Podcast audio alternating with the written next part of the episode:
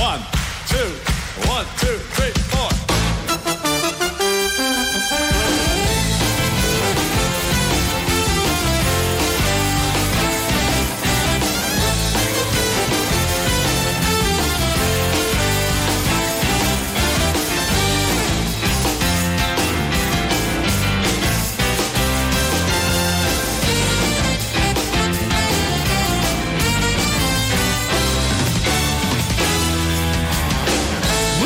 tardes, señoras y señores. Son las 12 y 20 minutos. Bienvenidos a Más de Uno Sevilla. Es martes 27 de febrero, víspera de festivo, víspera de puente largo, bastante largo para el que lo coja. Acueducto importante. El que se pille ese puente ha triunfado sin duda, porque Digo- además va a tener el sol garantizado. Sí, eh, aunque el viento es fresquito, pero lo que tenemos por delante son muchísimos días de sol radiante, como hoy. Eh, como decimos, la sensación de fresco es mayor que la que refleja la temperatura por culpa del viento. Hoy, eh, de hecho, no va a ser un día especialmente frío, vamos a llegar a 18 grados de máxima. Eso sí, las noches baja muchísimo, ¿eh? 4 grados esperan esta próxima madrugada. Pero ¿qué me dices? ¿Cuatro Sí, grados? cuatro grados. Menos mal que no quite la sabanita de pelo. Hombre, y tanto. Eh, yo lo dije, ¿eh?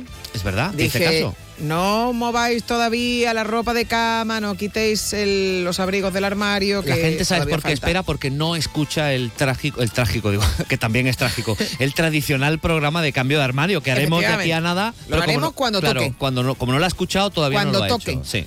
¿Cómo está el tráfico a esta hora, Chema? Pues está muy tranquilo, se circula con fluidez tanto en las carreteras como en el interior de la ciudad. Hoy vamos a hablar de pobreza.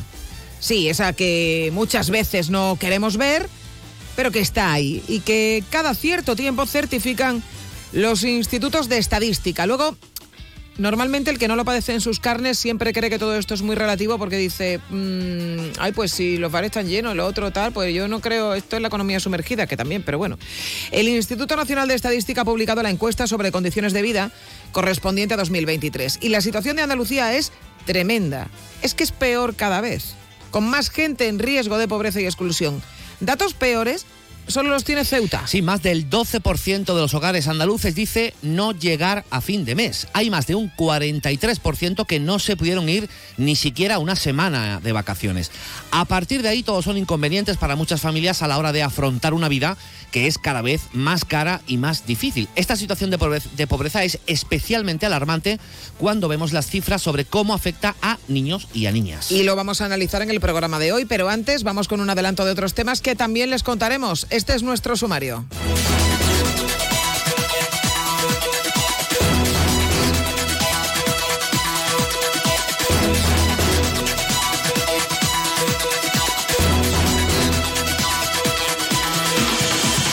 El Ayuntamiento de Sevilla no va a tener presupuesto nuevo.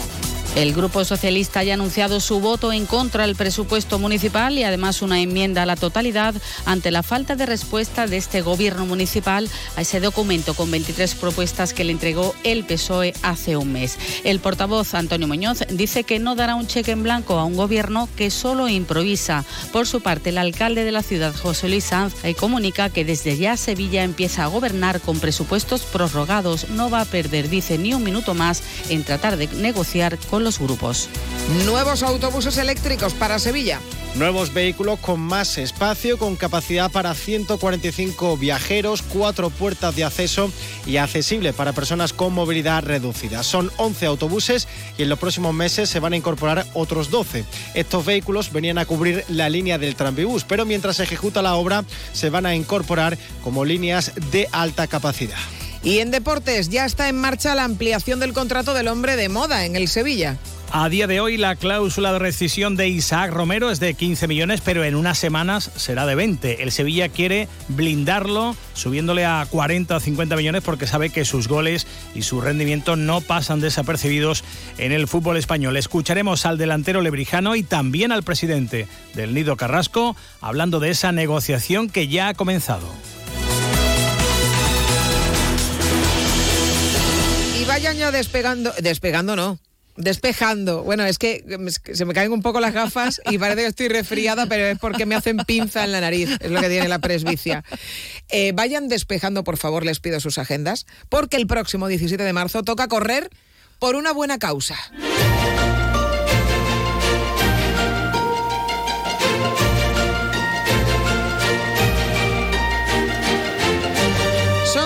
Kilómetros, que eso no es nada. Por el Parque del Alamillo, que es una maravilla. Y aquí además sí que podemos decir que eh, lo importante es participar, sobre todo porque lo que se recaude se va a destinar a beneficio de la Asociación Provincial Síndrome de Down de Sevilla. Por eso la prueba se llama Corriendown, una carrera solidaria que se celebra en una fecha además próxima al Día Mundial del Síndrome de Down. Un día para visibilizar, para festejar la diversidad también en nuestra ciudad.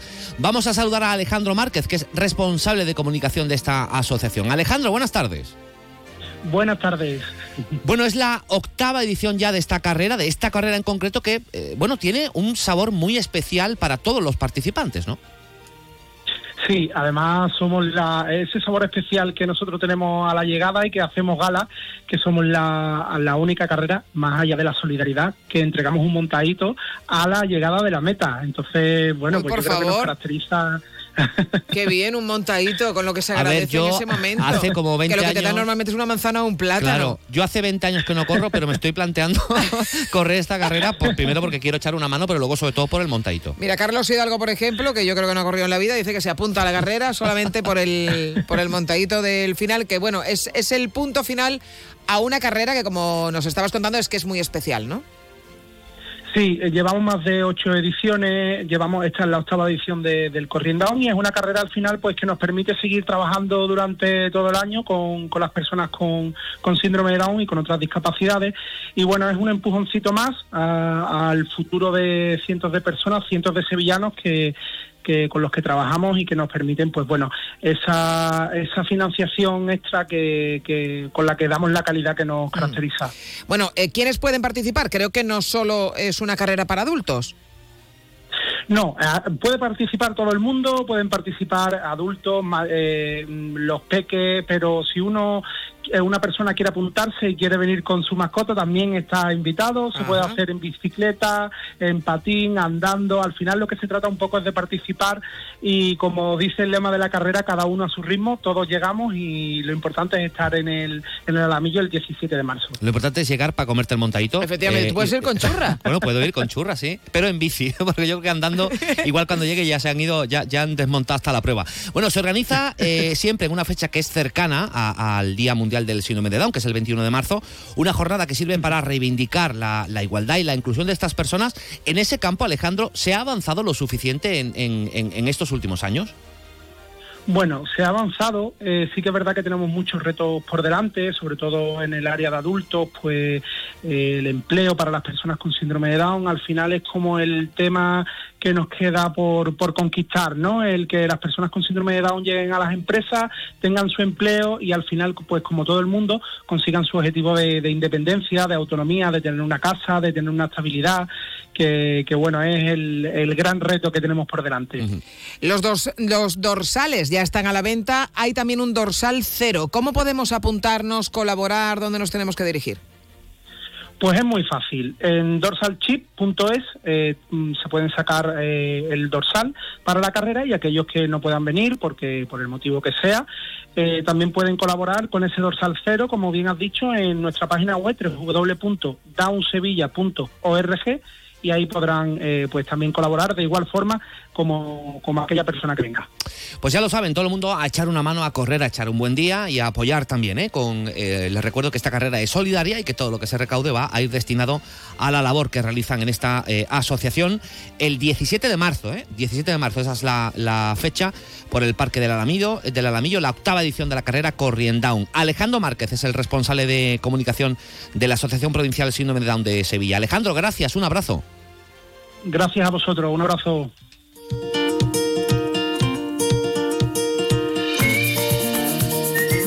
Siempre lo he pensado, eh, o sea, eh, salvo que seas un corredor habitual, Sí. hay gente que dice, oye, pues quiero echar una mano, voy a ir. Oye, pues está bien que después de echar el hígado por la boca y eh, hacer un esfuerzo ímprobo por estar Claro. ahí, ¿no? Te den un montadito, ¿eh? Hombre, además es Porque una- es que te dan... Es una carrera además pequeñita, que, Claro. que no es que te vaya, porque un montadito a lo mejor de justo después de, comer, de correr muchos kilómetros o de hacer un gran esfuerzo, pues a lo mejor el montadito nos sienta bien. Pero es una carrera pequeña que todo el mundo hace efectivamente a su ritmo, ¿no? Que es un poco el, el- el lema de la carrera. Y además que está. mm, se organiza con un montón de cosas de estas. igual la gente no lo sabe porque no es muy aficionada, pero se organizan un montón de cosas y solamente por echar un día en el parque y ver la movida que hay, el ambientazo, ya está bien, o sea, no hace falta hacer ninguna marca ni nada de nada. Y si encima uno colabora con una buena Claro. causa, pues, pues mejor que, que- que mejor. Dorsalchip.com, ahí Mira, lo pueden comprar. Estamos convenciendo también a, a Miguel Cala Uf, es que este para es que venga de- a Corrient Down. Es duro, ¿eh? es duro de correr. Yo creo que lo vamos a convencer. Es que es más de bici, pero bueno, se puede ir en bici. Dice que Miguel. se puede ir en bici también, o sea Claro. Mm. que lo puede hacer en bici. Eh, de momento, sigue en el control técnico de sonido de este programa. Hacemos una pausa y enseguida hablamos de esa pobreza que cada vez abarca a más personas en nuestra comunidad, en Andalucía. En Sevilla también somos más de uno. Nuestra profesión es nuestro vínculo. Únete para ser más fuertes. Exige para forzar el cambio. Actúa para decidir tu futuro. Para que enfermería y fisioterapia sigan avanzando el 6 de marzo en las elecciones sindicales del Servicio Andaluz de Salud. Vota SATSE, tu sindicato de confianza. Si tienes problemas en tu comunidad de vecinos o situaciones que no sabes resolver, preguntar es el primer paso hacia la solución. Es muy sencillo. Manda una nota de voz con tu pregunta al 648-856780 o escríbenos a más de uno Sevilla. Los profesionales del Colegio de Administradores de Fincas de Sevilla te responden en directo.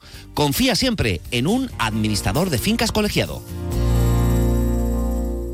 ¿Escuchas este silencio? Muchos quieren que los facultativos andaluces no tengamos voz ni voto en la mesa sectorial de la sanidad. No lo permitas. El 6 de marzo vota Sindicato Médico Andaluz en las elecciones sindicales del SAS. Sin facultativos no hay sanidad. Con motivo del Día Mundial de la Obesidad, el próximo 4 de marzo realizaremos en directo desde el Centro Médico Obimed, ubicado en La Guaira, nuestro programa Más de Uno Sevilla. One, two, one, two. Conoceremos el compromiso de Obimed con tu salud y sus técnicas para la lucha contra la obesidad, el sobrepeso y sus enfermedades asociadas. Más de Uno Sevilla, de 12 y 20 a 13.50 horas. Onda Cero Sevilla, te mereces esta radio. Onda Cero, tu radio. Nuestra profesión es nuestro vínculo. Únete para ser más fuertes. Exige para forzar el cambio. Actúa para decidir tu futuro. Para que enfermería y fisioterapia sigan avanzando el 6 de marzo en las elecciones sindicales del Servicio Andaluz de Salud, vota SATSE.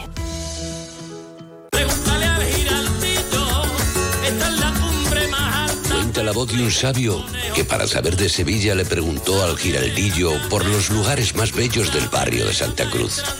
Y este le respondió, con aires de azar, maestranza y catedral, la hostería del Laurel has de visitar y en ella sus tapas, vinos y demás viandas probar. La Hostería del Laurel. Visítenos en Plaza de los Venerables 5 o a través de nuestra web lahosteriadellaurel.com. Porque si le preguntas al giraldillo, Hostería del Laurel, no te la dejes atrás. Nuestra profesión es nuestro vínculo. Únete para ser más fuertes. Exige para forzar el cambio. Actúa para decidir tu futuro. Para que enfermería y fisioterapia sigan avanzando el 6 de marzo en las elecciones sindicales del Servicio Andaluz de Salud, vota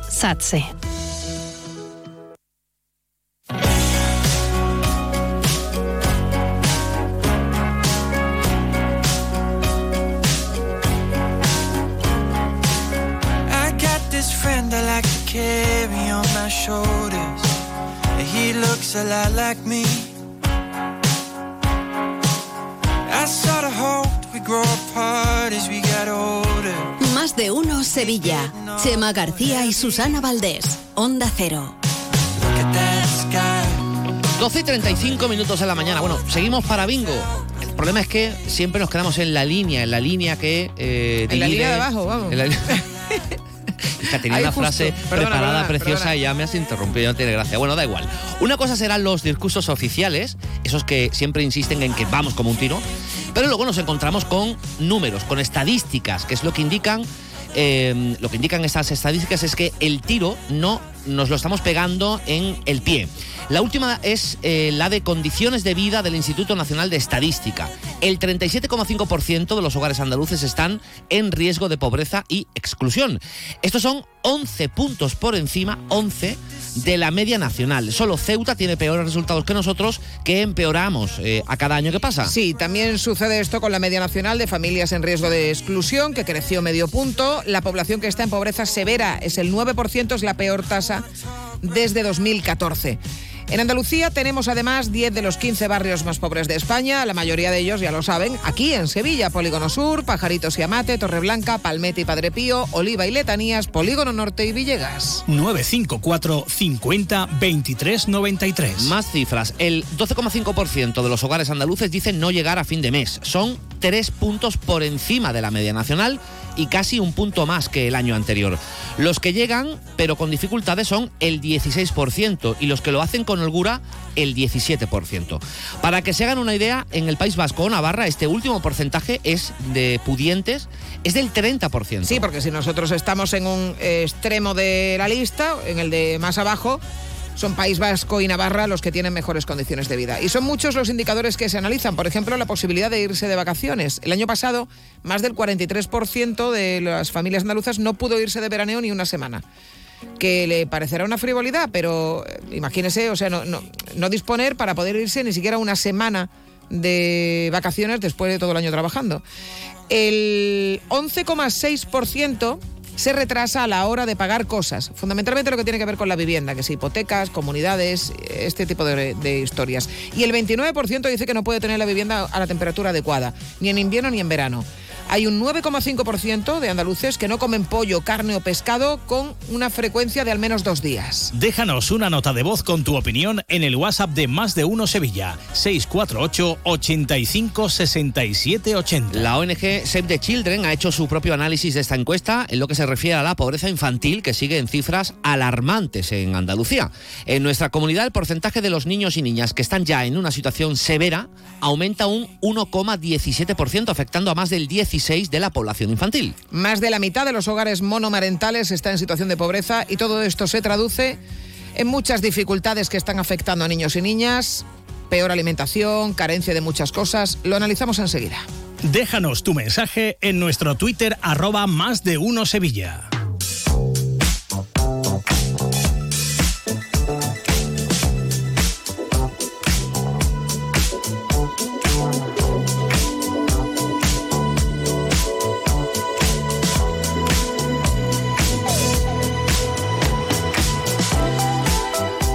Saludar a Carmela del Moral. Ella es responsable de políticas de infancia de Save the Children. Carmela, ¿qué tal? Muy buenas tardes. Hola, buenas tardes y muchas gracias por este espacio. Bueno, eh, son unos datos estos que hemos conocido de la, de la encuesta de condiciones de vida del INE. Eh, siempre han sido malos, o sea, es que nunca hemos tenido una situación eh, buena. Pero es que cada vez vamos a peor, los datos andaluces son cada vez peores, y si encima segregamos lo que afecta a los niños y a las niñas, es que son los indicadores incluso peores que los de las medias que se hacen para la población en general, ¿no?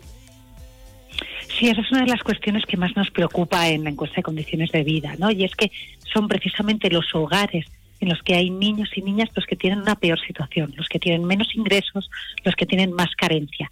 Y esto es algo que nos debe hacer replantearnos cómo se está planteando la, la ayuda a las familias, la ayuda a la crianza. Eh, el hecho de que tengan eh, menos ingresos en las familias en las que hay niños, eh, a ver, voy a hacer una pregunta estúpida. Entiendo que es por una mera cuestión del reparto, o sea, más niños tienes, pues más bocas que alimentar. No es lo mismo una persona que tiene un sueldo y vive sola que si tiene dos hijos. Máxime si además los está criando sola o solo. Lo que nos preocupa especialmente es efectivamente que las familias no están ingresando el dinero suficiente para cubrir los costes de, la crianza. Eh, le encontramos que hay muchas familias que están trabajando y pese a estar trabajando al menos uno de los progenitores no llegan a cubrir estos costes y por eso nos encontramos con situaciones de carencia como puede ser no tener la casa a una temperatura adecuada o no, ten, o no poder tomar eh, los alimentos necesarios, ¿no? Cada con, en la necesidad, en los días Hmm. necesarios, ¿no? Y en el caso de las familias monomarentales nos parece especialmente preocupante que más de la mitad de los niños y las niñas que viven en estas familias estén en esta situación. es una situación de, de mucha vulnerabilidad y que es esencial eh, plantearnos de qué manera abordarlo desde, desde la política pública. Claro, porque estas estadísticas son oficiales. Estas las hace el Instituto Nacional de Estadística, están a disposición de todos. Aquí las comentamos, pero lo primero que tienen que servir es como herramienta de trabajo para las administraciones que son las que pueden eh, tomar medidas al respecto. No sé si es que no se toman las suficientes o que las que se ponen en marcha no son las adecuadas para intentar corregir una situación que lo que hace cada año es empeorar y ahora hablaremos también ¿no? de otros factores que pueden estar detrás de ese empeoramiento.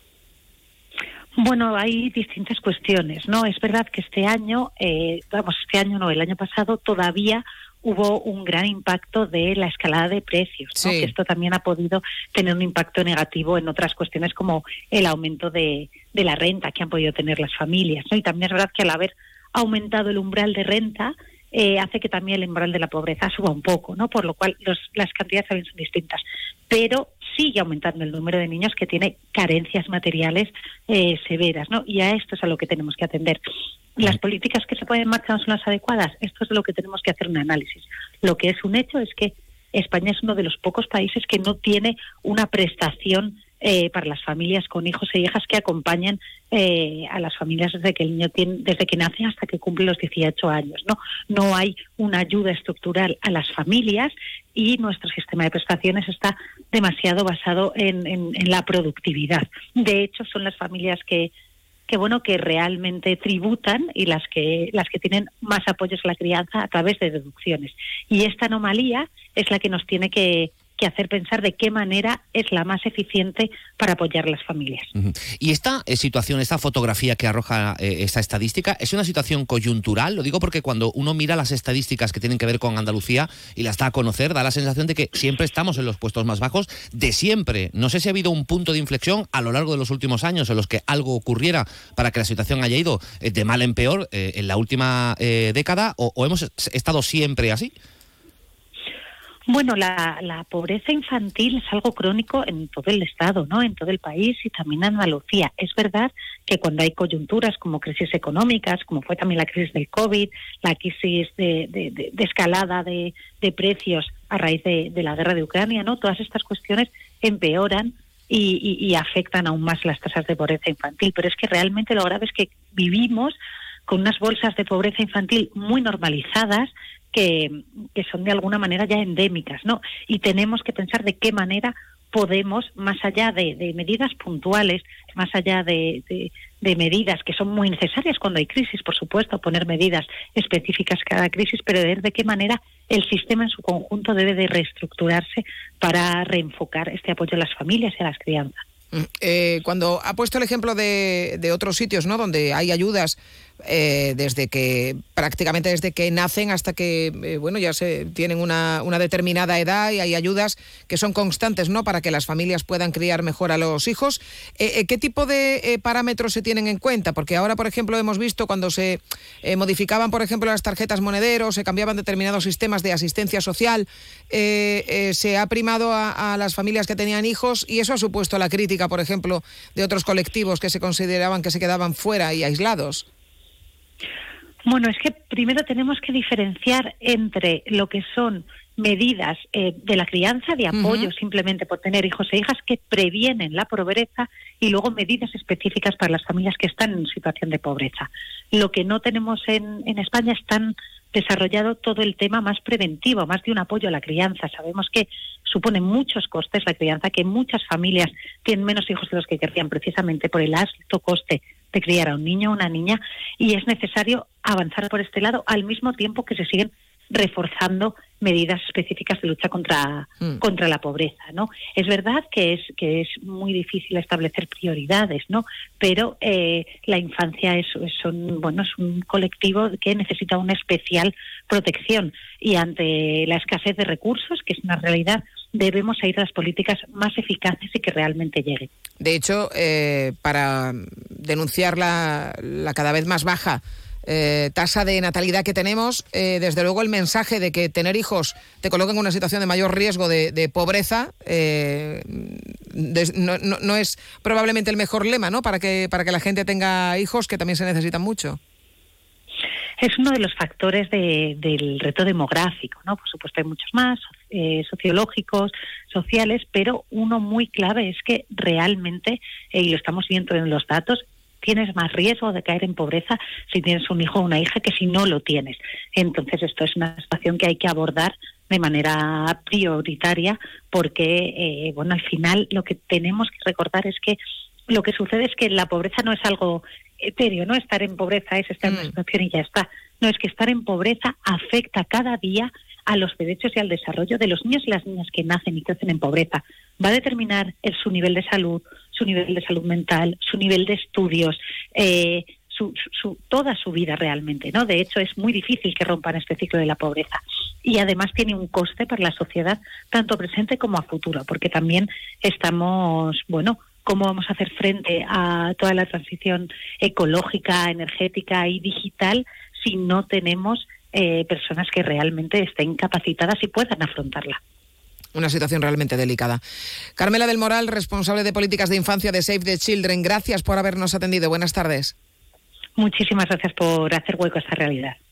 Oh, I just can't understand quite why I sweat the small things in my life. Cause when I look, nothing seems to Nos hemos centrado en cómo afecta a los niños y niñas porque evidentemente son el eslabón más débil de esta, de esta cadena, pero en general es que los datos son desastrosos. Es, es que, es que cada año vamos a peor. Esto es algo que, eh, sí, pues todas las situaciones críticas y crisis, hemos vivido unas pocas en los últimos años, nos afectan más en, en Andalucía. Es como lo del perro flaco, ¿no? Que todo se le vuelven pulgas. Pero es que no hay manera de salir de ahí, si es que cada vez estamos en un pozo mayor, si es que la diferencia ya con la media nacional es de 11 puntos, si nos comparamos con las comunidades que sí tienen mejores condiciones de vida, es que estamos a años luz y uno se pregunta, pero ¿esto cómo pasa? O sobre todo, ¿cómo se resuelve? Porque da la sensación, muchos tenemos la sensación de que, bueno, que esto va, te dicen, ¿no? Que va, bueno, todo fenomenal, que hay muchísimas más exportaciones, pero que cómo están los hogares. En fin. Vamos a ver qué opinan nuestros oyentes al respecto.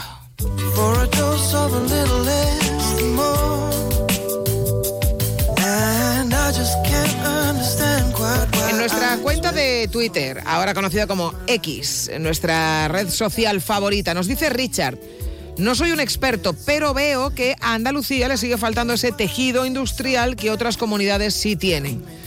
Es evidente que aquellos territorios que tienen una, un tejido industrial mayor tienen unas mejores condiciones laborales, tienen mayor estabilidad y seguridad y eso repercute en todo. Cuando tú has puesto todos tus huevos en un sector eh, como el sector servicios, con tantísima precariedad y tantísimo trabajo temporal. Y oye, menos mal que tenemos turismo, que si no ya era para pegarnos un tiro. O en sector primario. En sector primario, que cada vez que se sube el salario mínimo interprofesional tienen un problema que no lo pueden ya soportar y se acaba con la rentabilidad. Imagínense, ¿no? El- pues esas son nuestras bases económicas. Nos dice Lolo. Eh, Susana lleva aquí un rato dándole vueltas a ver cómo digo que no hay solución ni a corto ni a medio plazo sin que parezca pesimista. Como dice Richard, no hay tejido industrial y no lo habrá. Eh, que solucione estos déficits estructurales. Lo que hay es lo que hay. Bueno, otra pregunta que me gustaría plantearles por- al hilo de lo que dice Lolo es si, eh, si esto pues ya nos conformamos, si esto va a ser siempre así, si, en fin, si lo asumimos y fuera y no hay nada que hacer. No sé, a ver qué piensan ustedes. También nos pueden enviar sus notas de voz al 648 85 67 80 o llamarnos al 954 50 23 93.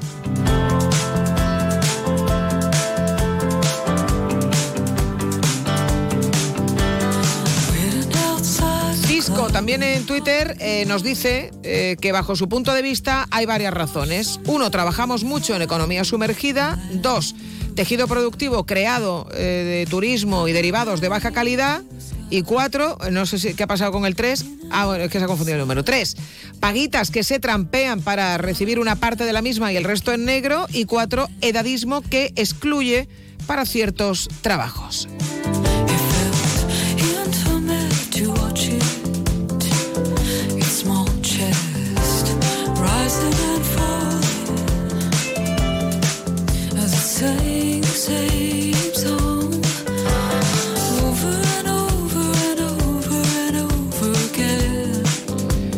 Amigo que a través de un canal interno me, dice eh, la diferencia de renta entre la media del país y la de Andalucía introduce a un gran porcentaje de andaluces en riesgo de pobreza. ¿Puedes explicar cómo se calcula? Pues la verdad que no.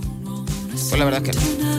O sea, yo sé lo que dice la encuesta, no sé ni no sé cómo lo calculan, pero son encuestas oficiales que entiendo que servirán eh, hoy y ayer, eh, servirán mañana y servirán para Galicia y servirán para nosotros. Entiendo yo, ¿eh? pero no lo sé. Eh, lo miraré no obstante.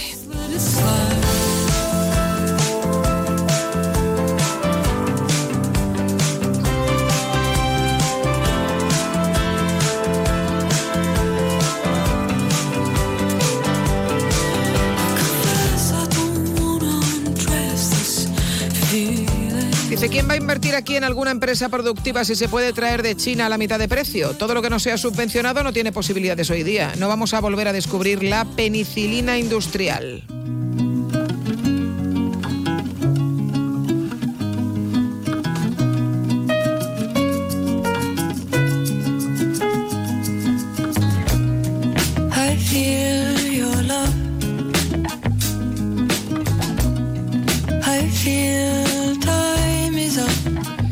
Y para Belum nos dice, como no inventemos otra expo, aquí nos quedaremos anclados por otros 70 años.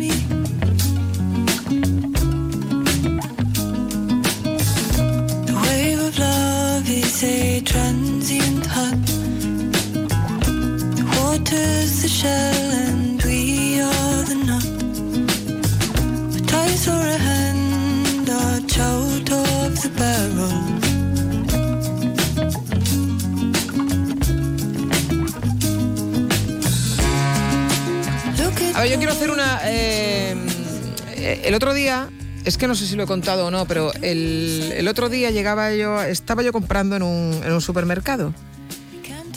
E iba yo eh, con mi madre comprando por el supermercado y tal, y yo afortunadamente, la verdad, nunca he tenido, no soy rica ni muchísimo menos, pero no tengo dificultades para, yo soy del porcentaje que no tiene dificultades para llegar a final de mes, ni que tiene que mirar mm, los precios para una compra normal, sin pasarse, pero bueno, quiero decir que no, no, no voy mirando ni calculando lo que, lo que puedo gastar. Y francamente nunca lo he vivido, entonces no tengo yo conciencia de lo que es vivir en una casa cuando tienes un dinero que se va acabando y que no te da para llegar a fin de mes. Y entonces eh, me crucé con una señora que iba también con su madre con el carro y entonces pasaba al lado de, el- de donde están los tintes para el cabello. Y, y la chica, la, más la mujer más joven, dijo, "Mm, este mes no, no hay para las canas. Y la madre le dijo, "Eh, cógelo, yo te lo, yo te lo pago. Y dijo, no, no, no, que este mes ya no me, ya no me da para las canas. Y faltaban todavía sus buenos días para, para terminar el mes. Y tú dices, bueno, es que tampoco hace falta eh, teñirte el pelo, pero que es que hay mucha gente que eh, ni se puede teñir el pelo, ni puede eh, comprar otra cosa. Y que si no lo has vivido te cuesta mucho imaginarlo. El- la, de, la de números y la de trampas que hay que hacerse al solitario para que muchas familias lleguen a final de mes sin hacer nada extraordinario. La de sacrificios que hay que hacer y priorizar eh, en muchas ocasiones. No es lo mismo, como tú decías antes, vivir solo que vivir con una familia. Y uno dice, oye, pues es que ahora, si me voy de vacaciones, pues luego, eh, pues no lo sé, pues cuando el niño te compras los libros para el colegio, o la mochila que se le ha roto, o los zapatos nuevos que los tienes destrozados, pues, lo, pues no me lo puedo permitir. Ese dinero que me cuesta irme tres días a, pues no sé, Claro. a la playa, pues es el que voy a necesitar porque no tengo más fuentes de más fuentes de ingreso. Y efectivamente esa realidad se vive y se valora, se le da la importancia que tiene cuando uno lo sufre en primera persona o muy cerca, Sí. pero si no es muy difícil hacerse una idea de lo mal que se pasa. Vamos a escuchar una nota de voz que nos llega al 648 85 67 80. Hola, buenas tardes, Susana Chema. ¿Qué tal? Soy Pedro. Eh, a ver, eh, yo creo que aquí, eh, aquí una, la solución que podría tener Andalucía es que tuviese un partido político andaluz, igual que lo tiene País Vasco, igual que lo tiene Cataluña, igual que lo tiene mm, casi todas las comunidades, casi todas las comunidades, y un partido que se votara en su mayoría aquí en Andalucía, que pudiese negociar para pactos para tal, porque por lo visto es la única forma que tienen las comunidades de conseguir cosas. Por eso Cataluña lo consigue todo, por eso el País Vasco lo consigue todo, porque sin sus votos no hacen nada. Y eso mm, es algo que nosotros no tenemos y no tenemos fuerza para negociar de ninguna forma. de ninguna forma. Entonces, claro, a nosotros no nos van a dar ni más, ni lo que nos corresponde, ni nada. Porque no, no tenemos cómo, cómo apretar ahí. No sé por qué no, no hay aquí en Andalucía un, un partido político de Andalucía, la verdad. O lo hay, pero no lo vota ni Dios, pero no tiene fuerza, no sé quién lo llevará, no lo sé, no funciona. Eh, a ver, eh, eh, lo he dicho al final del audio, este amigo Pedro, el- en el análisis pues podemos coincidir más o menos, pero lo cierto es que sí hay partidos andalucistas que precisamente lo que intentan vender es eso, eh, conseguir fuerza suficiente para tener fuerza en el Congreso de los Diputados, en el Senado, para ser clave y que entonces ya nos miraran de otra forma, pero el problema es que a esos partidos no se les vota. El problema es que eh, aquí el andaluz ha identificado durante muchísimos años el Andalucía o al andalucismo, en este caso con el Partido Socialista Obrero Español y eh, los diputados andaluces han votado lo que le han dicho, igual que los de Teruel, Galicia, País Vasco y La Coruña.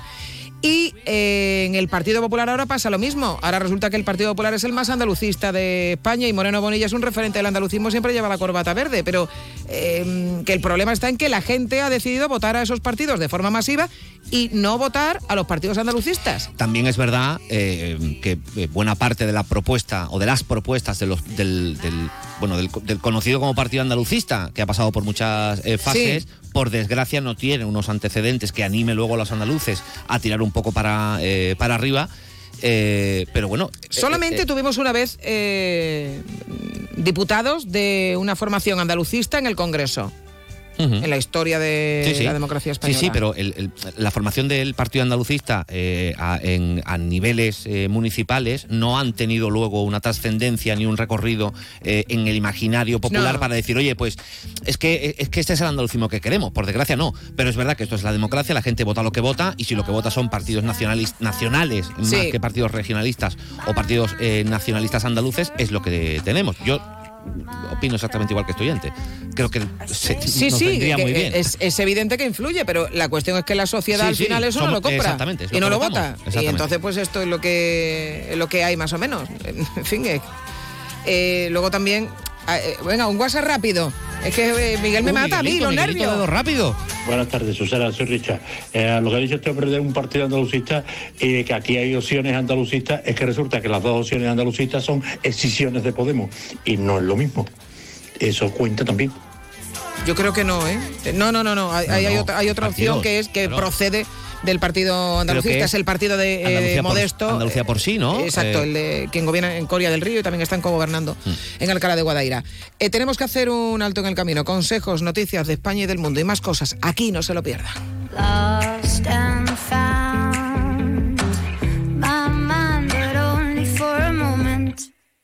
IES Polígono Sur oferta dos cursos públicos y gratuitos que te permiten completar certificados de profesionalidad válidos a nivel nacional. Inicia tu camino en ciberseguridad con el curso de seguridad en equipos informáticos y rompe las barreras de comunicación con el curso de sistemas y recursos de apoyo a la comunicación de personas sordociegas. Cursos de tarde, 100% presencial, desde el 11 de marzo al 25 de junio. Matrícula abierta. Más información e inscripciones en o ciberseguridad.iespoligonosur.org. Vive con los más pequeños un concierto de música muy especial. El próximo miércoles 28 de febrero aprovecha el día festivo y ven con toda la familia al Teatro Alameda a las 12 de la mañana. Disfrutaréis del espectáculo Vibra y Ros de tal palo tal violín, música divertida y original con algunos instrumentos muy curiosos. No te quedes sin tu entrada, toda la información en rosevilla.es. Bodas, comuniones, cumpleaños o simplemente una reunión especial con los tuyos. Celebra tus grandes momentos a bordo de un exclusivo barco mientras navegas por el Guadalquivir. Una experiencia que tus amigos y familiares no olvidarán, por mucho menos de lo que imaginas. Cruceros Torre del Oro. Solicita más información sin compromiso en el 954-561-692 o en crucerosensevilla.com. Con motivo del Día Mundial de la Obesidad, el próximo 4 de marzo realizaremos en directo desde el Centro Médico Obimed, ubicado en La Guaira, nuestro programa Más de Uno Sevilla. One, two, one, two, three, four. Conoceremos el compromiso de Obimed con tu salud y sus técnicas para la lucha contra la obesidad, el sobrepeso y sus enfermedades asociadas. Más de uno Sevilla, de 12 y 20 a 13.50 horas. Onda Cero Sevilla, te mereces esta radio. Onda Cero, tu radio. Más de uno Sevilla. Onda Cero. Es la una de la tarde, mediodía en Canarias.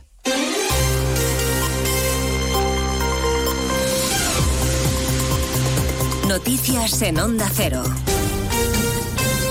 Buenas tardes, avanzamos a esta hora. Algunos de los asuntos de los que hablaremos con detalle a partir de las 2 en Noticias Mediodía, empezando por el pulso que el exministro Ábalos le mantiene al partido. El PSOE le dio un ultimátum para renunciar a su acta de diputado. El plazo se ha cumplido ya y Ábalos a esta hora de la tarde sigue sin dejar su escaño. Seguimos esperando a que se haga público un comunicado con su decisión final. Y todo podría pasar, que no aguante la presión y se marche o que se quede y ante la amenaza de expulsión se pase al grupo mixto y se garantice sueldo y aforamiento. Acaba de empezar hace unos instantes la rueda de prensa posterior al Consejo de Ministros. De momento no hay alusión alguna de la portavoz sobre este asunto que mantiene la tensión en el Congreso de los Diputados. Cámara Baja, Ismael Terriza. Esperando que en algún momento aparezca caminando por este edificio de ampliación del Congreso camino de la sala de prensa porque Ábalos la ha reservado para leer su comunicado y tal vez responder a las preguntas de los periodistas en una manía de especulaciones sobre si finalmente conserva su acta y con ello su aforamiento como diputado, la hipótesis que más fuerza cobra a esta hora. Pasaría, por tanto, a integrar un atestado grupo mixto y ya sabe cómo sería recibida la noticia por el diputado del BNG, Néstor Rego. La verdad es que en el grupo mixto ya estamos al completo. ¿no?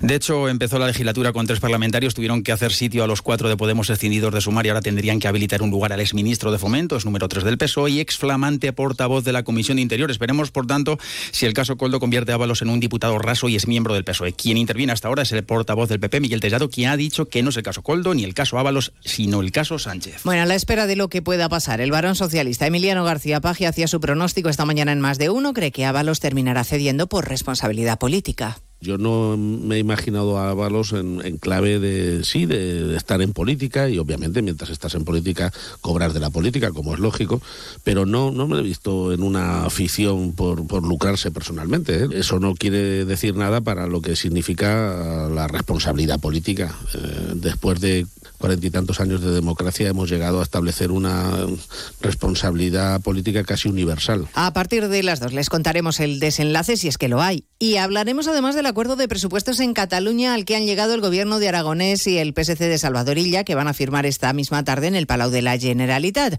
Un acuerdo al que le siguen faltando apoyos para alcanzar la mayoría absoluta. De ahí el llamamiento a la responsabilidad del líder del PSC. Decirles que hoy damos un paso importante para dotar a Cataluña de unos presupuestos, pero efectivamente no es un paso suficiente. Desde el respeto al resto de formaciones políticas, pues yo me permito hacer un llamamiento a que todo el mundo esté a la altura un día más es noticia la imagen de los tractores. A pesar del compromiso de los ministros de Agricultura ayer en Bruselas de reformar la PAC, la política agraria común, el sector del campo sigue en pie de guerra hoy con protestas en Cataluña, Monsevals. En estos momentos se encuentran cortadas la A2 y la AP2 en Lleida en los dos sentidos de la marcha. Los agricultores prevén que la movilización sea indefinida y no descartan pasar la noche si las administraciones no dan respuesta a sus exigencias.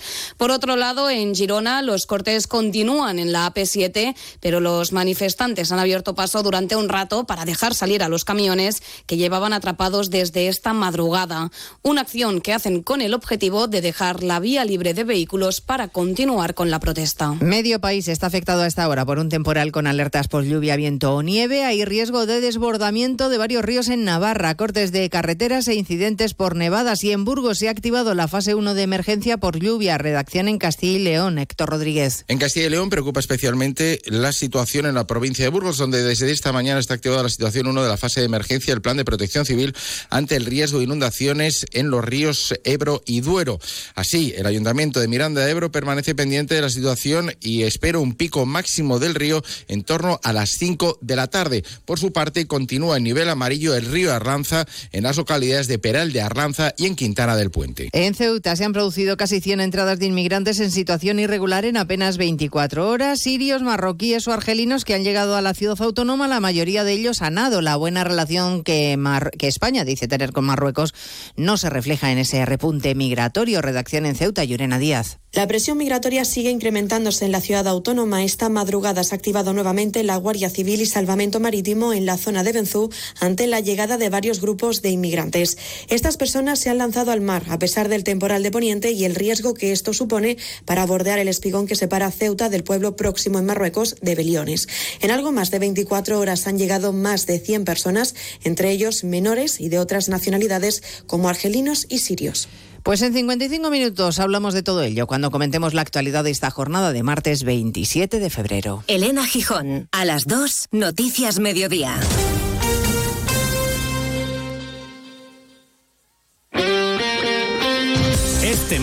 Copa del Rey en Radio Estadio. Desde las 9 de la noche, en la web, la app y en las emisoras del País Vasco y Mallorca, partido de vuelta de la semifinal. Real Sociedad Mallorca. Tras el empate a cero de la ida, Donostiarras y Bermellones vuelven a encontrarse en el camino hacia una histórica final. Este martes, la Copa del Rey se juega en Radio Estadio, con Edu García. Te mereces esta radio. Onda Cero, tu radio.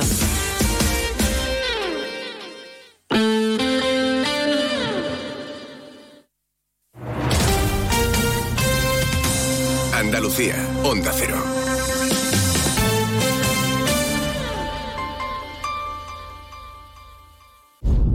Esto no es un anuncio. Es una advertencia. Sé de un lugar que te romperá en mil pedazos, que entrará por esas grietas y se quedará a vivir en ti. Aléjate de ellos. Aléjate de Lorca, Paco y Picasso. No preguntes por Lola. Pero si a pesar de todo se te ocurre visitar Andalucía, no digas que no te lo advertí. Cuidado con el Andalusian Crash. Fondos Europeos, Ministerio de Hacienda, Junta de Andalucía. Sobre todo, Onda Cero Andalucía.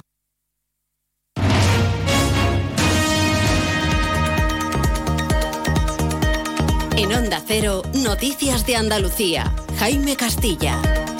Buenas tardes, hacemos hasta ahora un repaso de la actualidad de Andalucía de este martes 27 de febrero y comenzamos con la petición que ha hecho la Asociación Judicial Francisco de Vitoria para que la Audiencia Nacional asuma las grandes causas de narcotráfico del litoral andaluz al entender que los juzgados de la zona no cuentan con los medios suficientes para asumirlas. Defienden también desde esta organización incentivos económicos para el personal judicial en la zona, al igual que han reclamado hoy los responsables de Jupol y CESIF en una rueda de prensa en Cádiz. Dicen que hay que abordar el problema desde todos los ámbitos y han vuelto a reprochar la falta de apoyo del gobierno central mientras los narcos se atreven cada vez a más cosas. Onda Cero Cádiz, Carmen Paul.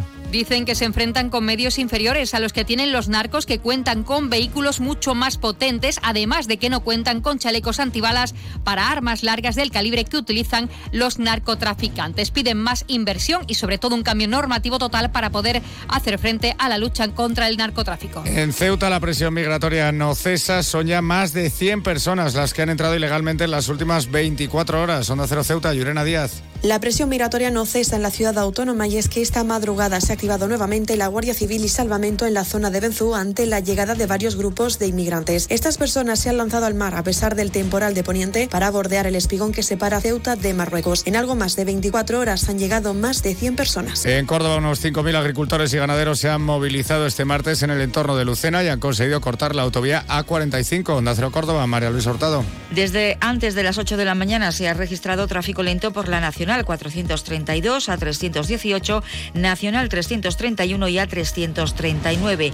Todos han circulado desde distintos puntos de la provincia hasta llegar a las inmediaciones de Lucena, donde se han agrupado para proceder a cortes intermitentes de tráfico en la autovía en ambos sentidos. En Málaga, la policía investiga el hallazgo del cadáver de una mujer en el cuarto de contadores de un edificio. Onda Málaga, José Manuel Velasco.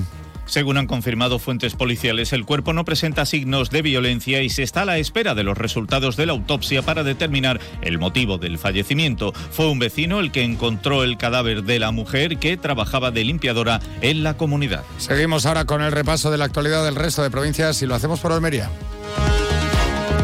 En Almería rescatan a dos supervivientes del vuelco de una embarcación frente a las costas de Cabo de Gata, una embarcación semirrígida en la que viajaban con un número aún indeterminado de personas y que volcó a unos 15 millas al sureste de esta zona. Hasta el lugar se ha desplazado ya el helicóptero, el Imer 207. En Granada, el Día de Andalucía se afronta con buenas perspectivas turísticas a pesar de que Sierra Nevada despierta hoy todavía a ralentí con solo 20 kilómetros esquiables.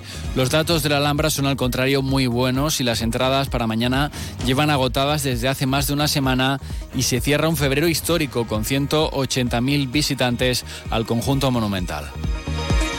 En Huelva, más de 7.000 temporeras ya han llegado a Huelva para participar en la campaña de frutos rojos. Se espera que otras 8.600 lo hagan en las próximas semanas. El flujo migratorio general para 2024 supera los 15.700 trabajadores contratados en la modalidad de fijo discontinuo. En Jaén, la universidad ha programado un amplio programa de actividades en sus campus de la capital y Linares con motivo de la conmemoración del 8M, Día Internacional de la Mujer, bajo el lema La UJA por los derechos de las mujeres y las niñas, acelerando la igualdad para transformar la sociedad. Y en Sevilla el ayuntamiento descarta conseguir los apoyos para aprobar los presupuestos municipales de este año 2024. Lo ha dicho esta mañana el alcalde José Luis Sanz, quien defiende que ya no puede perder más tiempo y que comienza, por tanto, a gobernar con los presupuestos prorrogados del año pasado, aprobados por el PSOE. Más noticias de Andalucía a las 2 menos 10 aquí en Onda Cero. Onda Cero. Noticias de Andalucía. Los andaluces somos líderes en poner el alma en todo. En sacar una sonrisa. En dar siempre la bienvenida. Somos líderes en el arte de sentir. En echarle coraje al día a día. En exigirnos cada vez más. Somos líderes en entendernos, en amarnos, en escuchar a los demás. Tenemos mucho que celebrar. 28 de febrero, Día de Andalucía. Junta de Andalucía.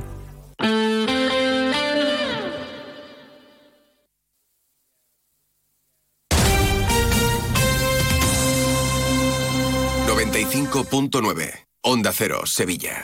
Segundas rebajas en Rapimueble, simplemente más bajas. Cheslong ahora 294 euros. Conjunto canapé más colchón, solo 299 euros. Más ahorro, más ofertas, más barato. Solo en Rapimueble, el líder en segundas rebajas, calidad y garantía. Más de 230 tiendas en toda España y en rapimueble.com. ¿Has oído que existen unas ayudas para rehabilitar tu vivienda, pero nunca te queda claro si puedes optar a ellas? ¿Sabes que el Colegio de Arquitectos de Sevilla tiene una oficina de rehabilitación para ayudarte en todo ese proceso? Dos lunes al mes en más de uno Sevilla. Los arquitectos en la onda te cuentan todo lo que necesitas saber. También puedes visitarlos en la Plaza Cristo de Burgos, llamar o pedir cita en el 955 051 200. Rehabilita tu vivienda, la arquitectura a tu servicio. Que bien te sientas, chiquilla, que bien te sientas. Qué bien te sienta tu traje de flamenca Aires de Feria. Sus nuevos diseños te van a enamorar. Lunares, colores y texturas, reflejos de nuestra tierra. Aires de Feria. Trajes de flamenca llenos de elegancia, sensualidad y creatividad. Aires de Feria. Enamorados de Andalucía. Traje de aire de feria gitana, que bien te sienta.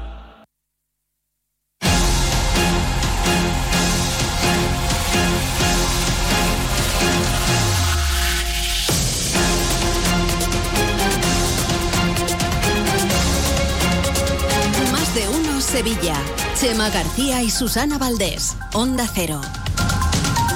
Una y 13 minutos de la tarde, seguimos en directo aquí en Más de Uno Sevilla. Tenemos que contarles ahora la actualidad de esta mañana, arrancando por una noticia que desde luego no nos coge por sorpresa.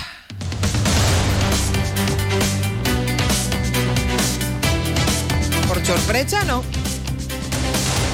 ¿Hablas de los pechupuechos? Sí. Presupuesto pro- prorrogado. Bueno, no, voy a ponerme no, ya seria. no habrá nuevo presupuesto municipal para el año 2024. El gobierno del popular José Luis Sanz no tendrá su primer presupuesto. Va a tener que seguir con las cuentas del PSOE. Precisamente porque el Grupo Municipal Socialista ha anunciado esta mañana su voto en contra de las cuentas que había elaborado el actual gobierno. Marcha con, buenas tardes. ¿Qué tal, Susana? Buenas tardes. Y además va a presentar una enmienda a la totalidad de este presupuesto ante la falta, dice su portavoz Antonio Muñoz, de respuesta del gobierno municipal, del alcalde José Luis Sanz, a ese documento con 23 propuestas que le entregó el PSOE hace ya un mes. El posicionamiento que va a tener el Grupo Socialista será de no a los presupuestos del año 2024, presentando la correspondiente enmienda a la totalidad. Bueno, pues ese no, esa enmienda a la totalidad y asegura además que no dará un cheque en blanco a un gobierno que solo improvisa y que condena en sus presupuestos a proyectos estratégicos de la ciudad, como por ejemplo la Agencia Espacial, la Ley de Capitalidad, la reurbanización del entorno de torneo o la trasera del casino y además disminu disminuye mucho la inversión en todos los barrios y distritos de la capital. Antonio Muñoz, el portavoz socialista, dice que se van a limitar a respaldar las modificaciones específicas que tengan relación con el interés de la ciudadanía o de Sevilla. De un, de, un escenario de, prórroga presupuestaria, donde el Grupo Socialista, siempre que el interés general esté encima de la mesa en los expedientes de modificación presupuestaria, como he dicho anteriormente, en eh, servicios, mejora de servicios públicos o esas subvenciones nominativas, ¿Eh? Ahí tendrá el, el, el apoyo del, del, Grupo Socialista y cuando estemos ante improvisaciones, ocurrencias como la de la Plaza de España, pues encontrarán el no. Bueno, pues el alcalde de la ciudad, José Luis Sanz, ya da por zanjada la negociación con los grupos de la oposición. Anuncia que prorroga las partidas presupuestarias, el presupuesto del año 2023. Tanto es así que ya se han dado el visto bueno a la prórroga en las partidas destinadas a urbanismo, al ICAS, a Contursa o también al IMD, entre otros.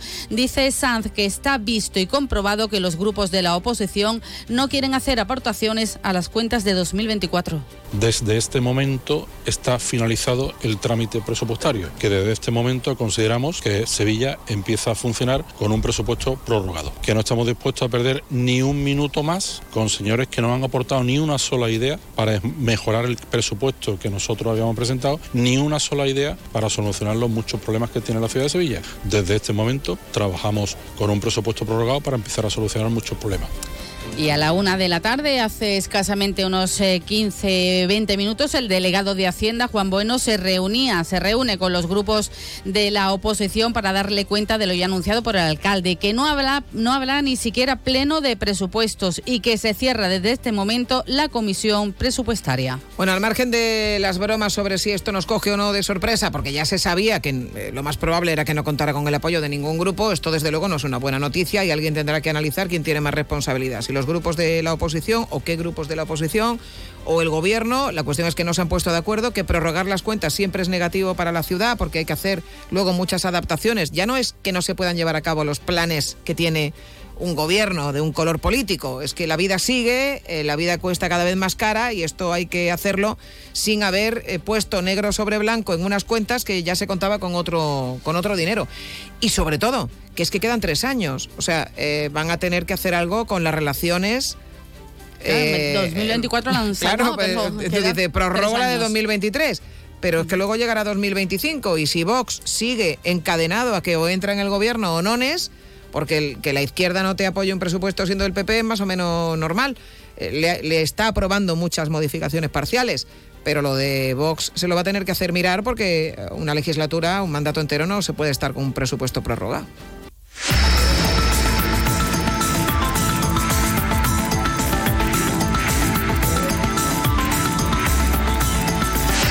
El alcalde se ha ido hoy precisamente a presentar la flota de la nueva flota de Tusam que se renueva con 11 autobuses eléctricos de última generación que van a mejorar la velocidad comercial y también la eh, sostenibilidad de la ciudad. Van a ser más cuidadosos con el medio ambiente. Estos son los que iban a cubrir la línea del tranvibús, pero mientras está haciendo la obra, desde mañana se incorporan como líneas de alta capacidad al resto de viario de la ciudad.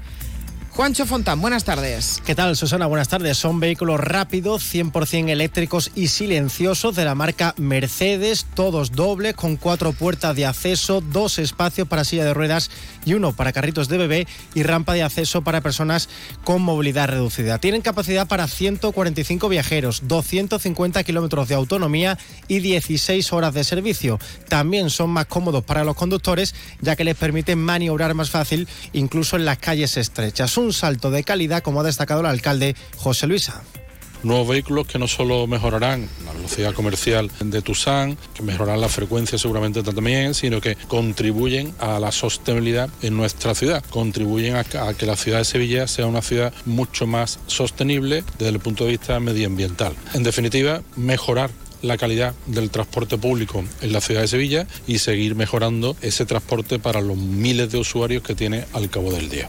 En los próximos meses se van a incorporar a la flota otros 12 vehículos más de este tipo.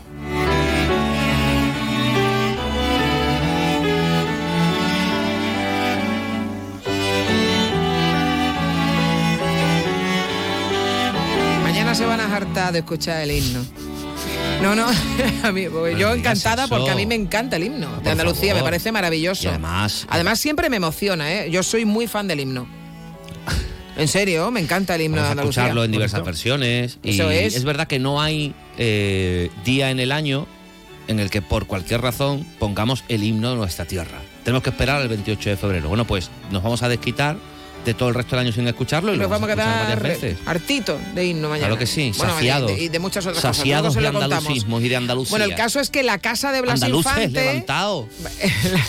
mira, en la, casa de Blas Infante, referente andaluz donde los haya, en Cobre del Río, ha vuelto a abrir sus puertas esta mañana una vez que se han terminado los trabajos de restauración, de los revestimientos revestimientos, perdón, y las pinturas murales que tiene este edificio, Juancho. Abre sus puertas el día antes de que celebremos el Día de Andalucía, ya que Blas Infante es considerado padre de la patria andaluza. Los trabajos de restauración empezaron el pasado 13 de noviembre y han sido realizados por el equipo de restauración de Maite Beja, restauradora de bienes culturales. Se ha actuado en el pasillo central, en el dormitorio de la madre de Blas Infante, en su despacho y en el comedor donde están las pinturas murales. En los próximos años se van a seguir realizando actuaciones en las puertas y ventanas de la casa. Antonio Sánchez, consejero de presidencia de la Junta de Andalucía. Era algo que se hacía imprescindible, había daño detectado por el Instituto Andaluz de Patrimonio Histórico y teníamos que hacer esta inversión para mantener en las condiciones adecuadas la casa de, Blas Infante. Después de 13 años desde la intervención integral que se hizo en esta casa, hemos querido otorgar prioridad a tratamientos de conservación sobre la restauración para hacer una mínima intervención y respetar así la historia material de la, obra. Se han anunciado además un plan de digitalización de la casa y de su contenido gracias a reproducciones gráficas que van a permitir crear una base de datos donde se almacene la información de los elementos. que mañana eh, van a tener un programa especial, el único más de uno Andalucía, que se celebra eh, durante todo el año en este programa. Y les voy a adelantar una eh, primicia. ¿Qué dices? Voy a adelantarles una primicia. Mañana eh, va a haber muchos eh, actos diferentes en el Teatro de la Maestranza, conectaremos en directo y hay un momento un poco especial que es cuando eh, se toca el himno. Sí. Bueno, pues hay una exclusiva o primicia, creo que no se sabe, yo la voy a contar porque me la acaban de chivar. Reviéntalo, sí. Y es, reviéntalo, y es que mañana en el acto final se tocará el himno de Andalucía a piano, pero con una sorpresa, y es que hay un bailador que va a bailar con los pies sobre ese piano en el himno de Andalucía y ese bailador es Antonio Canales. ¿Qué me dice? Pues el piano tiene que estar fuertecito. Ahí lo dejo. Esto me cuentan mis Qué maravilla. ¿Y al piano quién? ¿Pablo López? No sé. Que ya lo aporrea de por sí él. Sí, no ya lo lo sé. dijeron, ¿no? Que iba a ser él, ¿no? Si es así, si, si finalmente se confirma la noticia, se han enterado aquí. Y si no, lo han, se han enterado en la SER. Gracias, chicos. Adiós. Más de uno Sevilla. Onda Cero. Para estar al día de toda la información deportiva sevillana, síguenos de lunes a viernes en Noticias de Sevilla 8 y 20 de la mañana con Grupo Avisa. Concesionario oficial Volkswagen, Audi, Seat y Skoda. Muy buenas. Tenemos la oportunidad de hablar con el doctor Luis Gutiérrez Serantes. Le conoceréis porque ha estado más de 20 años en televisión española. Escuchemos la consulta. Hola, doctor. Eh, mire, llevo varios meses que me resfrío habitualmente y me gustaría saber si hay algo de forma natural que pudiera tomarme. Muchas gracias. Te recomiendo tomar Propolvid Defense de Laboratorios Marnis. Es bebible y combina propóleo, jalea real y vitamina B6. Pide Propolvid Defense de Marnis en herbolarios, farmacias y para farmacias. Propolvid Defense. Más información en marnis.com. En Sevilla también somos más de uno. Tu Mercedes-Benz tiene mucho que contarte. Conéctalo a tu smartphone contratando cualquier servicio digital para no perder detalle y llévate un exclusivo regalo Mercedes-Benz. O dos. Consulta el catálogo de regalos y todos los servicios digitales disponibles para tu Mercedes en la sección de postventa de la web de Grupo Concesur. Tus talleres autorizados Mercedes-Benz en Sevilla. Una y 25 minutos de la tarde. Hoy martes 27 de febrero es, una, eh, es un día especial porque hay una cita esencial para los cofrades de Sevilla. Hoy se presenta el cartel de la Semana Santa de esta casa, Cíngulo y Esparto, en la parroquia de Nuestra Señora de los Dolores, en el Cerro. Índalo Catering. Celebre y disfrute su gran día con nosotros. Le ofrece la información de Cuaresma. Una auténtica maravilla de cartel eh, pintada por... eh, bueno, no lo voy a desvelar todo. Vamos a saludar a Esteban Romera. Esteban, buenas tardes. Buenas tardes, Chema y Susana también, y por supuesto, a la gran familia de Onda Cero Sevilla. Es que no sé qué puedo contar y qué no, así que te dejo que seas tú el que pueda, bueno, pues Bueno, es- contarnos un poco de los detalles de esta noche. Esta noche, a partir de las 9 menos cuarto. Pues sí, la verdad que es un día muy especial, como tú bien dices, Chema. Eh, hoy se presenta el cartel Cíngulo Esparto paso a paso, que eh, estará ya colgado en tanto y tantos lugares. Este año dedicado a la Hermandad del Cerro del Águila, por eso se presenta en su sede canónica y está mm, siempre, eh, eh, ponemos el centro de atención en un Cristo.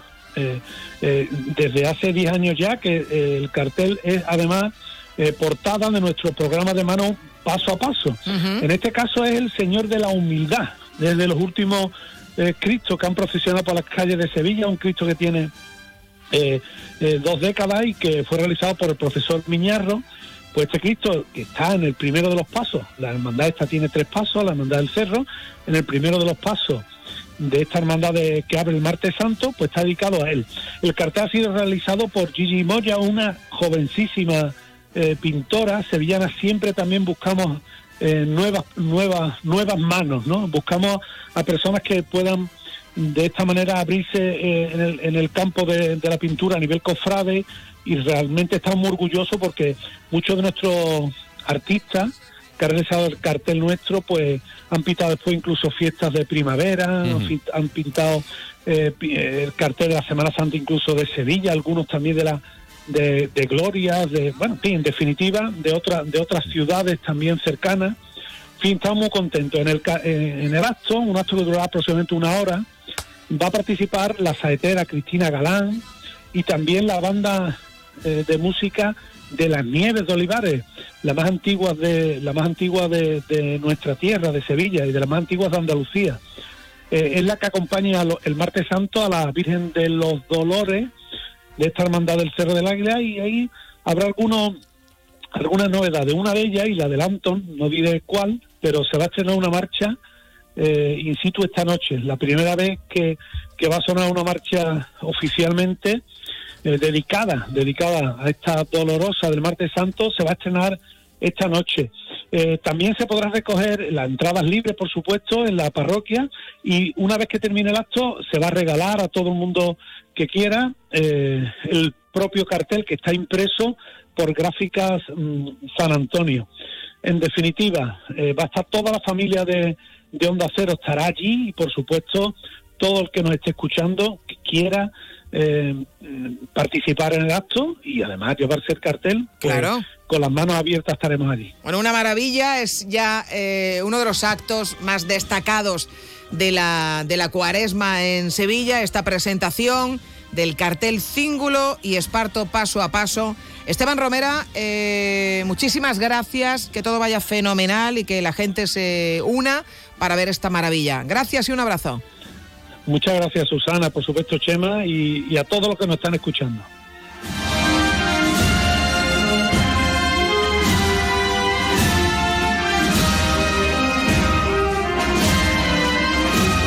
Más de uno Sevilla, 95.9 FM. Celebre y disfrute su gran día con nosotros. Desde 1967, la experiencia y conocimientos en la hostelería es Índalo Catering, un referente en todo tipo de celebraciones. Índalo Catering, preparados para los momentos más exigentes. Ferias, bodas, congresos, convenciones, homenajes, aniversarios. Infórmese en celebracionesíndalo.com. Índalo Catering. Índalo Catering. Un bonito recuerdo que siempre será recordado. Vive con los más pequeños un concierto de música muy especial. El próximo miércoles 28 de febrero aprovecha el día festivo y ven con toda la familia al Teatro Alameda a las 12 de la mañana. Disfrutaréis del espectáculo Vibra y Ros de tal palo tal violín, música divertida y original con algunos instrumentos muy curiosos. No te quedes sin tu entrada, toda la información en rosevilla.es. ¿Está buscando mayor confort y aislamiento para su hogar? ¿Necesita una remodelación? En Aluminios 3 tenemos todo lo necesario. Ventanas de aluminio con y sin rotura puente térmico, PVC, mamparas de ducha, persianas, mosquiteras y accesorios. Somos fabricantes y montadores. 40 años avalan nuestra profesionalidad y calidad. Pida presupuesto sin compromiso y déjelo en nuestras manos. Búsquenos en www.aluminios3.com o visítenos en nuestra exposición en la calle Afán de Rivera 251. Aluminios 3. Profesionales del aluminio a su servicio. Y ahora aprovechate de las subvenciones de hasta 3.000 euros por cambiar las ventanas, gracias a los fondos Next Generation.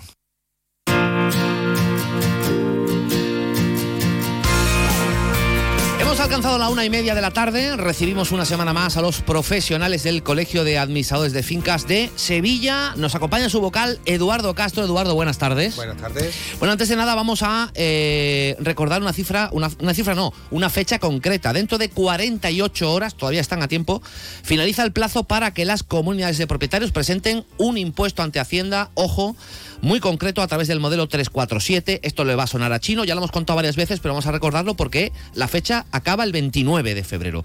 ¿Qué es, eh, Eduardo, este, este impuesto y qué comunidades tienen obligación de presentarlo? Pues mira, en principio tienen obligación de presentarla todas, como, todas las comunidades que hayan gastado o que hayan hecho algún tipo de, de obra o mantenimiento como limpieza superior a los 3.005,05 euros al año.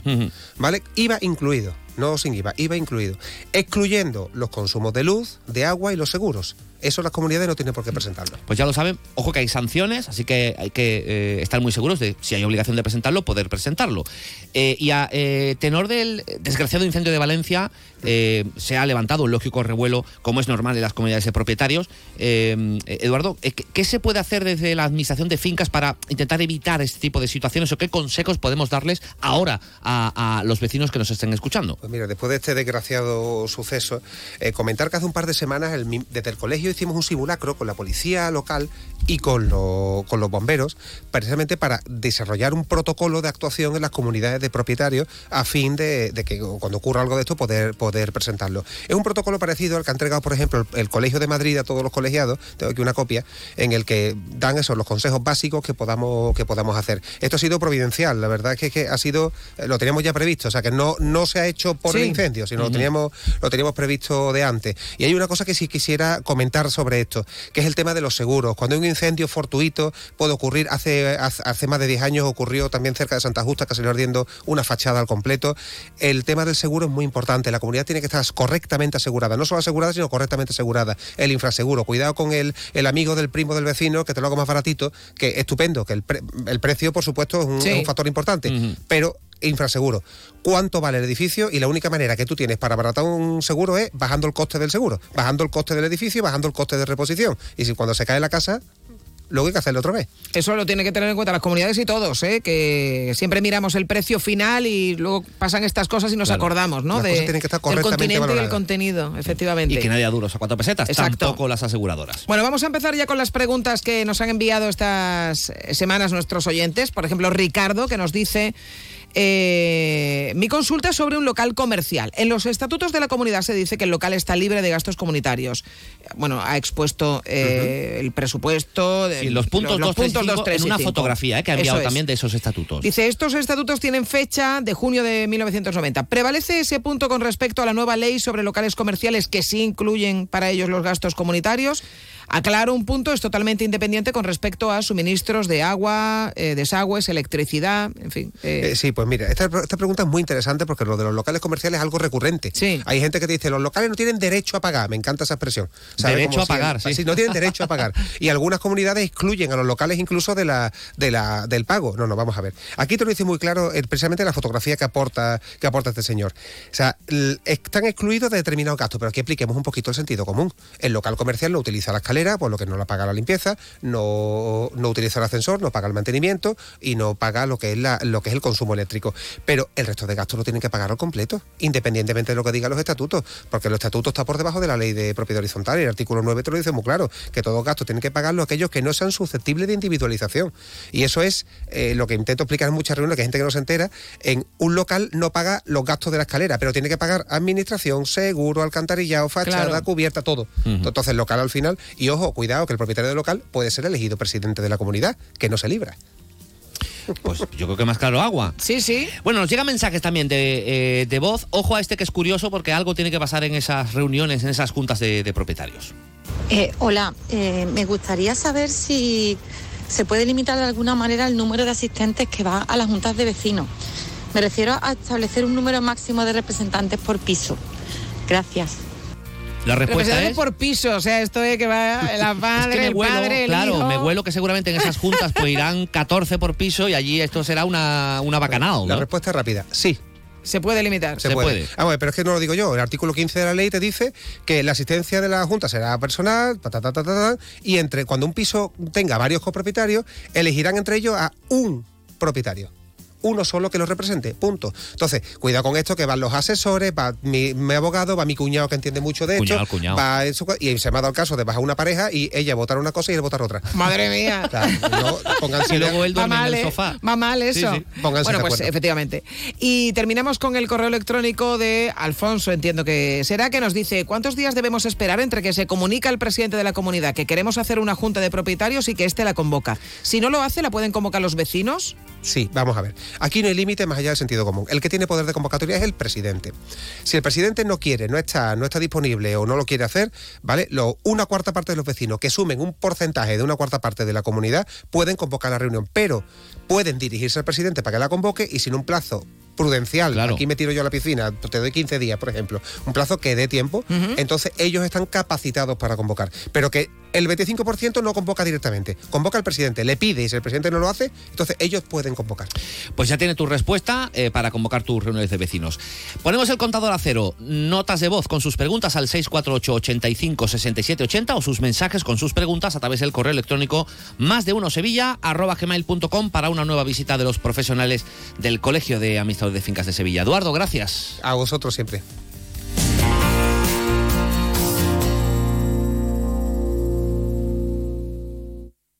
Y ahora, de la mano de Nimo Grupo y sus concesionarios Toyota Nimo Gordillo y Lexus Sevilla, vamos con la información deportiva.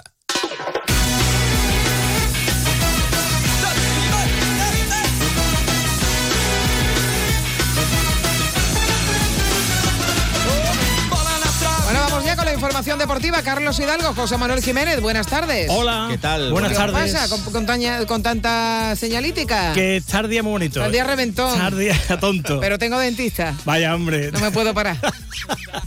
me estoy quitando. ¿A qué hora? ¿A, a qué hora? A las cuatro. No, no, no, no, paso, paso. Venga. Vamos. Eh, deporte, venga, Deporte. Bueno, vamos. que tenemos que hablar lo primero, antes de nada, porque es eh, noticia de última hora, el parte médico del Betis que estaban esperando los béticos porque la victoria del otro día ante el Athletic de Bilbao eh, dejó tres nuevos integrantes en la enfermería. ¿Cómo está la cosa? Y atención, ¿eh? atención al eh, parte médico, eh, porque Fekir tuvo que pasar por el quirófano para ser intervenido de esa rotura que ya contábamos ayer de los huesos de la nariz y va a tener que estar unos días de, re- de reposo y después empezar a entrenar con la máscara.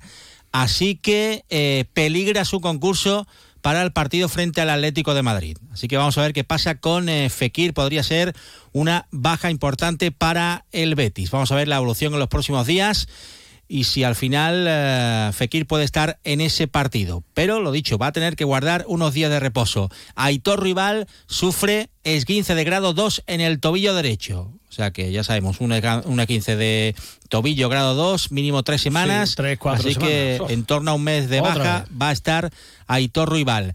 Y eh, la lesión de Altimira es eh, menor, lesión de grado 1 en el SOAS, así que en torno a dos, tres semanas de baja para el medio centro. Recordemos que recupera ya a Marroca para el próximo partido, así que será la pareja de baile de Johnny Cardoso en el partido del eh, Metropolitano.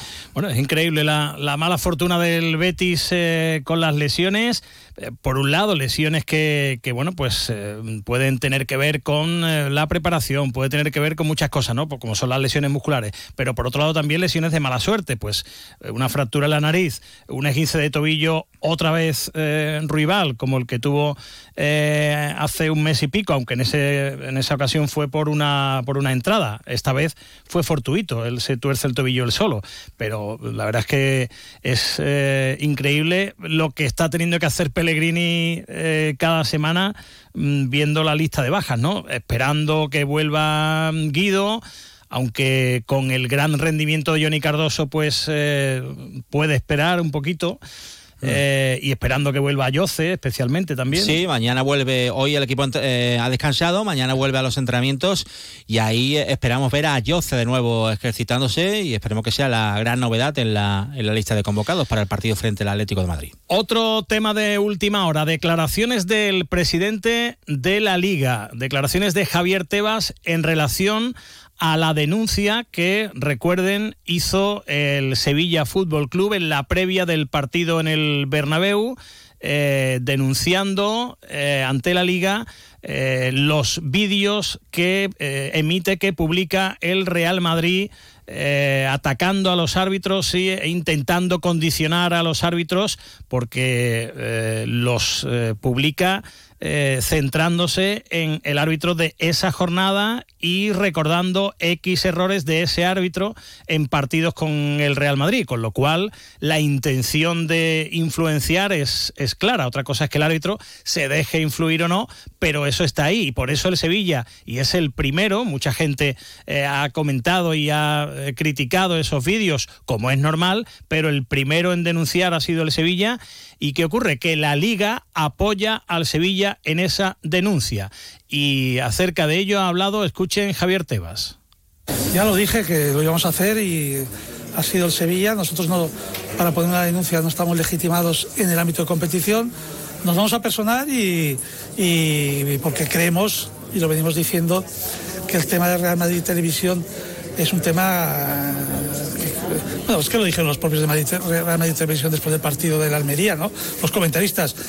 Eh, esto es lo que queríamos, ¿no? y, todos, fue lo que pasó. Es que eh, eso va, ya no es que sea un tema de la libertad de expresión, en el ámbito del deporte va contra el buen orden deportivo, ¿no? que creo que además está en nuestros reglamentos eh, como un, un elemento, una infracción. ¿no? Está bien la crítica, está bien decir que a veces las cosas no están bien, pero ya el, constantemente el recochineo todas las semanas, la superioridad, lo haremos cuando queramos, porque eso es el mensaje que dicen. Nosotros nos da lo mismo lo que digan, eh, nosotros lo haremos cuando queramos, porque creemos que estamos... Eh, ¿Le podría caer al Real Madrid una sanción por estos vídeos? O sea, yo no he estudiado el tema, pero que yo sepa, eh, el CIF con que se mueve Madrid Televisión es el mismo que el Real Madrid, es el órgano oficial del club. No nos vayamos al tema formalismo, ¿no? Eso, en derecho hace tiempo que hay una teoría de levantar el velo. Vamos a la realidad, eso es levantar el velo, y la realidad es que es el órgano oficial del Real Madrid. Y lo dice un madridista, ¿eh? y además, eh, madridista confeso, el presidente de, de la liga, eh, que, Que no amigo de Florentino. No, exactamente, eh, que ataca duramente efectivamente al Real Madrid por, por permitir esos, esos vídeos. Vamos a ver en qué queda esto, eh, porque efectivamente la denuncia no la podía hacer la liga eh, por legislación, por normativa, pero sí la ha hecho el Sevilla y sí se puede personar la liga y lo va a hacer, lo acaba de, de anunciar Tebas, lo acaban de escuchar porque no tiene mucho sentido que se permita a un club eh, intentar influir de esa manera, ¿no? Eh, y después eh, comentarios que evidentemente pues no son sancionables pero que dejan clara la intención como el que acaba de, decir Tebas no eh, después del partido de Almería. Esto era lo que queríamos dicen los tipos. Sí no es increíble, es que no, no, había yo escuchado esa yo tampoco pero impresionante tremendo impresionante. Bueno pues vamos a ver qué recorrido tiene este asunto pero la liga apoya al Sevilla en esta denuncia contra ese tipo de actitudes y esos vídeos de Real Madrid Televisión. Otro asunto también del Sevilla, el hombre de moda, Isaac Romero, el hombre eh, del que todo el mundo habla, con eh, esos eh, cinco goles en sus primeros partidos en Primera División, entre Liga y, y Copa, el delantero lebrijano Isaac Romero que ha concedido una entrevista a los compañeros del Correo de Andalucía, a los que por cierto felicitamos porque hoy, mm, entre comillas, resurgen eh, con una, eh, no una nueva identidad, pero, pero sí una nueva imagen y, potenciando el diario, no en papel, pero, pero sí en digital. Eh, muy buena noticia. Y, hombre, una gran noticia porque hay muchos compañeros y muy grandes profesionales trabajando en este nuevo proyecto. Insisto, felicitamos a los compañeros del correo y eh, han podido sentarse un buen rato con Isaac Romero. Y lógicamente le han preguntado por la renovación, esa renovación que ya está en marcha, que ya han comenzado las negociaciones, porque ahora mismo a día de hoy Isaac Romero tiene una cláusula de 15 millones. Dentro de unas semanas, eh, por contrato, sube a 20, pero el Sevilla quiere eh, al menos doblar esa cláusula eh, mejorar lógicamente en cuanto a la cuantía el contrato de Isa Romero y ampliarlo. Esto es lo que decía Isa Romero, él está deseando firmar.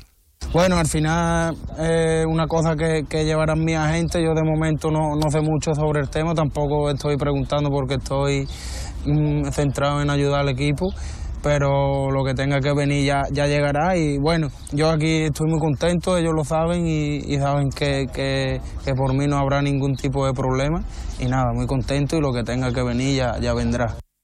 Por mí no habrá ningún tipo de problema. Ese es el titular. ¿Y el club que dice? Vamos a escuchar al presidente José María del Nido Carrasco en las cámaras de Dazón diciendo que el Sevilla está deseando que se firme ese nuevo contrato y que está muy contento con su rendimiento y que quiere que siga muchos años más. Sí, estamos muy contentos con Isaac. Isaac está muy contento en el Sevilla. La verdad que ha sido bueno fulminante su irrupción en Primera División. Los partidos, los goles, bueno, la participación que está teniendo en el juego. Estamos muy contentos con él y esperamos que Isaac siga con nosotros muchísimos años, como él también ha dicho cuando se le ha entrevistado. Un Isaac Romero que también se ha referido, porque se le ha preguntado lógicamente, por la selección española. Eh, hay mucha gente que dice que Isaac tiene que ir a la selección. Yo particularmente creo que todavía es muy pronto, que, que ya tendrá tiempo si sigue a este rendimiento, eh, porque acaba de llegar ¿no? a la élite. Eh, lleva, pues creo que son ocho partidos con el primer equipo, nueve creo que son, eh, con el primer equipo y es muy pronto si sigue así, evidentemente. Si, jugara en, otro equipo, ah, pues seguramente por supuesto sería incuestionable. Seguro. Eh, pero él mismo lo dice, ¿no? En la respuesta lo van a escuchar. Dice, bueno, es que yo acabo de llegar a esto, que es un sueño, por supuesto, que es un sueño para cualquier futbolista español, pero eh, acabo de llegar y ahora yo estoy centrado en el Sevilla. Escuchen. Bueno, al final llevo llevaré siete o ocho partidos en, primera, que se dice muy pronto, pero ahora mismo como, como sueño de, de, todo, de todo español en el fútbol es representar a su país dejarlo lo más alto posible.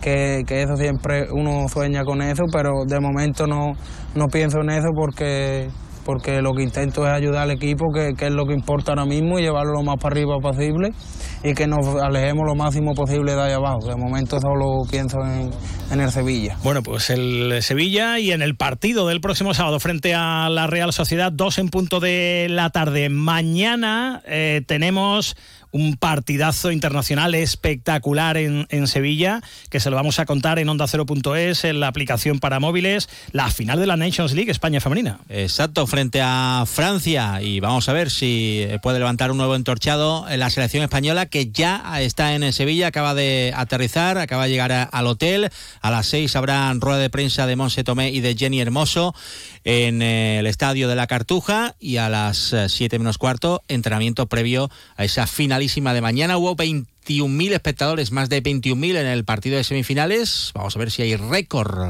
en el Hombre, partido de seguro, mañana. además, ese día llovió y tal, y estuvo el día más tonto. Sí, estaba el día tonto. Mañana fiesta. Muy Es- bien. más, es más, más temprano, a las 7 de la tarde. ¿Estáis contentos porque vuestros compañeros van a retransmitir una estaremos. final de la Nations Pues claro que sí. ¿Estáis Estamos contentos, contentos, sí? no. Orgullosos. Estamos orgullosos. Pues entonces invítame una cerveza. ¿Quieres dejar de acabarme la frase? Ay, verdad. ¿De verdad? Tengo que dejar de hacer eso también. Apúntatelo. Gracias, Venga, compañeros. Gracias. Nos movemos en un mundo que no se detiene, pero aprender, crecer, evolucionar, solo es posible si entendemos de dónde venimos y lo que nos hace únicos. Somos Nimo Grupo. Nuevo nombre, nuevo logo, nuevas metas, la misma pasión. Porque el objetivo no es llegar, sino disfrutar del camino y hacerlo juntos. Arrancamos ya. ¿Te vienes? Marchamos. Les recuerdo, mañana 12 y 20, más de uno, Andalucía, especial día de nuestra comunidad. Así que esperemos que estén ahí todos. Y recuerden que Antonio Canale bailando en todo su ser el himno de Andalucía encima del piano, eso se lo ha contado Chema García. En primicia, Para si bien o para ocurre. mal. Si ocurre, Para bien o para mal. esto es así. Y recuerden también que Carlos Vives actuará en el Icónica Fest el 10 de julio, ¿eh? Para Vale. aquellos que les guste Carlos Vives, que yo pensaba que se había retirado yo, pero no, al parecer Hombre, no. está todavía Ahí con la está Carlos, bicicleta. con el mismo pelo. Llegan las noticias de Andalucía con Jaime Castilla. Regresamos mañana, sean felices, disfruten. Hasta mañana, adiós. Adiós.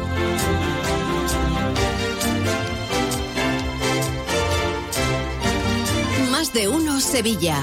Chema García y Susana Valdés.